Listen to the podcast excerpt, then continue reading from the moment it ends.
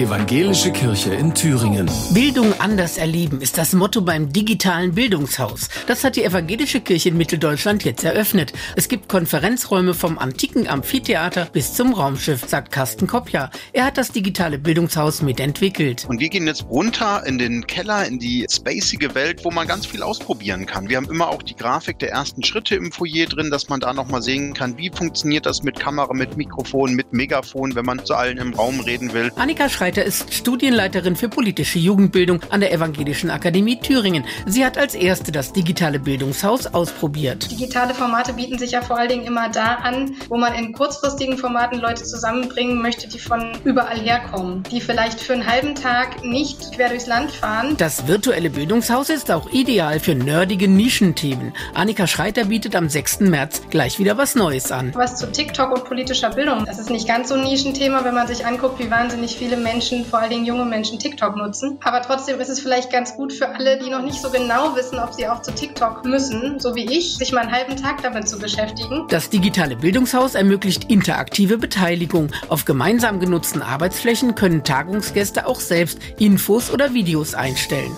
Annette Berger von der Evangelischen Erwachsenenbildung sieht noch mehr Vorteile. Für eine Sitzung von zwei Stunden, vier Stunden auf der Bahn zu sitzen und dann vielleicht noch mit Verspätung ist nicht so sehr ökologisch logisch, wenn ich das mit dem Auto mache, ist der Fußabdruck noch schlimmer. Man spart einfach auch Zeit. Mit einem Mini-Avatar können die Tagenden sich durch diverse Räume bewegen, sich im virtuellen Garten oder der Cafeteria treffen. Im Tagungsraum ist auch Flüstern mit den Nachbarn möglich oder Nachrichten an andere schicken. Tagungen könnten auch internationaler werden, wie zuletzt mit Uriel Kashi aus Israel. Also wir können viel leichter mal einen Referenten oder eine Referentin aus einem Land, was sehr weit von uns weg ist, einladen. Das ist einfach unschlagbar. Die Vielfalt an Gästen und Referenten wird sich ungemein erweitern. Andrea Terstappen, Antenne Thüringen, Evangelische Redaktion.